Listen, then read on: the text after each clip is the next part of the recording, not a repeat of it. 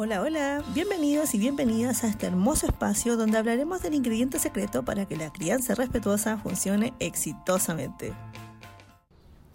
Para los y las que no me conocen, soy Pame, educadora de párvulos, especialista en educación emocional y durante mi vida, mis años como educadora y las mentorías que he realizado, he visto a muchas mamás sufrir porque quieren aplicar crianza respetuosa, pero terminan gritando o golpeando a sus hijos porque se sienten sobrepasadas así como también las que lo están aplicando y su entorno las castiga por criar de una manera diferente.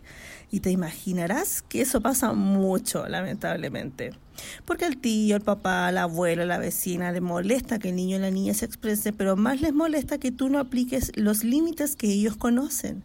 Y aquí hay tres puntos importantes a considerar y obviamente el tercero es el más importante y un poquito impopular. Primero, felicítate y celébrate, porque estás cambiando tu historia. Estás aplicando una crianza que tú no viviste, que tú no conoces, pero es todo un desafío. Y aún así tomaste la decisión de seguir. Estás escuchando este podcast, estás buscando información, te estás haciendo responsable. Eres fabuloso. Segundo, aplicar crianza respetuosa es tu decisión, es tu responsabilidad. Si tu papá, tus abuelos, tus amigas, tus vecinos no están de acuerdo, está bien ellos vivieron su vida de otra manera y además, si esas personas son mayores, consideran que lleva 50, 60, 70 años de formación en su cabecita. Y mi amor, no los vas a cambiar. O quizás sí, pero en el camino te vas a encontrar con mucha frustración y con mucha tristeza. Así que no te lo recomiendo. Tercero, para aplicar crianza respetuosa de manera eficiente, debes aprender sobre educación emocional. Y ahora voy a decir algo muy impopular. No me quemen, por favor.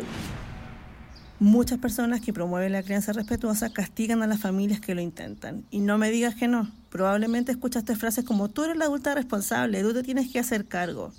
Pero mi amor, esa adulta responsable también es una niña que está herida, que no se conoce emocionalmente, ¿Cómo se va a ser responsable eficientemente de las emociones de otros si no vivió una crianza respetuosa? Ni menos se le permitió hablar sobre sus emociones. Imagínate que los años 90 recién salieron los primeros estudios de inteligencia emocional y gracias a la pandemia fuimos más conscientes de estos. ¿Cuántas personas en el mundo saben lo que están viviendo ahora? ¿Cuántas personas saben que están sintiendo incertidumbre, que es una emoción que está relacionada con el control de algo? ¿Cuántas personas saben que están viviendo en ansiedad? Que significa que están observando muchas posibilidades en el futuro. Una amargura, que es una tristeza añeja, o un resentimiento, que es una rabia vieja.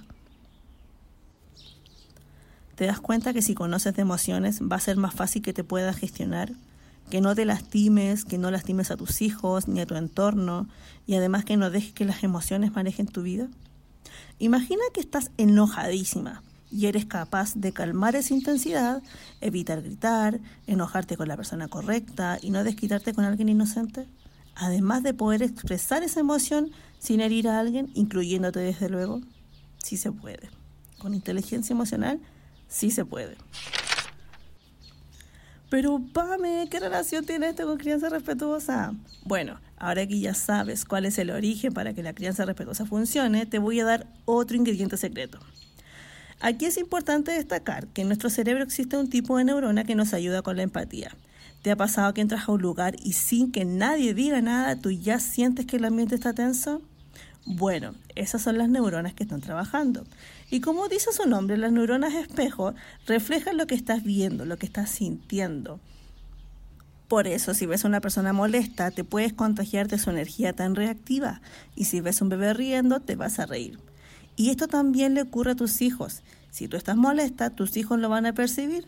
Lo mismo sucede si estás alegre, si estás triste o si tienes cualquier emoción. Pero no se trata de que te escondas, se trata de que lo comuniques, de que comuniques lo que sucede.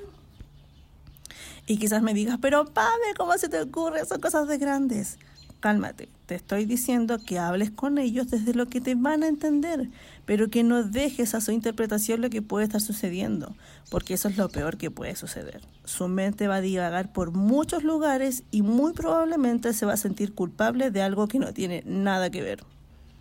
Y te lo digo por experiencia. Hace unos años mi hija mayor me preguntó si yo estaba enojada con ella y yo quedé con cara de ¿qué?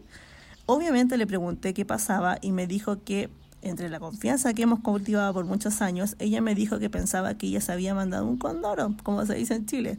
Ella pensaba que había hecho algo malo, entre comillas, y que yo estaba molesta con ella por eso. Y eso estaba muy lejos de ser verdad.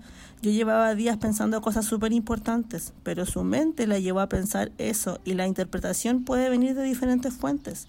Sus amigas quizás estaban hablando algo parecido, lo leyó en alguna novela que tanto le gustan, o quizás simplemente vio que alguien estaba en esta situación. Porque no es que tu marido se haya enojado contigo por lo que sucedió en la mañana y por eso no te escribió. Es porque quizás la reunión se alargó mucho y no le dio tiempo de responder. ¿Te das cuenta cómo las interpretaciones son personales y te pueden llevar a muchos malos entendidos? Por eso es necesario comunicar lo que sucede. ¡Wow! Puedo pasar horas hablando de esto, pero por hoy lo vamos a dejar hasta aquí porque mi hijo acaba de despertar. Pero estoy muy agradecida de que hayas decidido compartir este tiempo conmigo y que juntas vayamos creciendo un poquito más cada día. Recuerda que estás haciendo lo mejor que puedes en este momento y la versión de ti en un año más te juro que va a estar muy agradecida por los cambios que estás haciendo. Si te gustó este capítulo, te agradezco mucho que dejes un mensajito en mis redes sociales o acá abajo porque creo que existe una caja ahora, no sé. Creo que existe esa posibilidad. Bueno, es mi primer podcast, así que vamos cómo funciona. Te quiero un montón, te espero en mis redes sociales. Muchos cariños, muchos besos y nos vemos la próxima vez.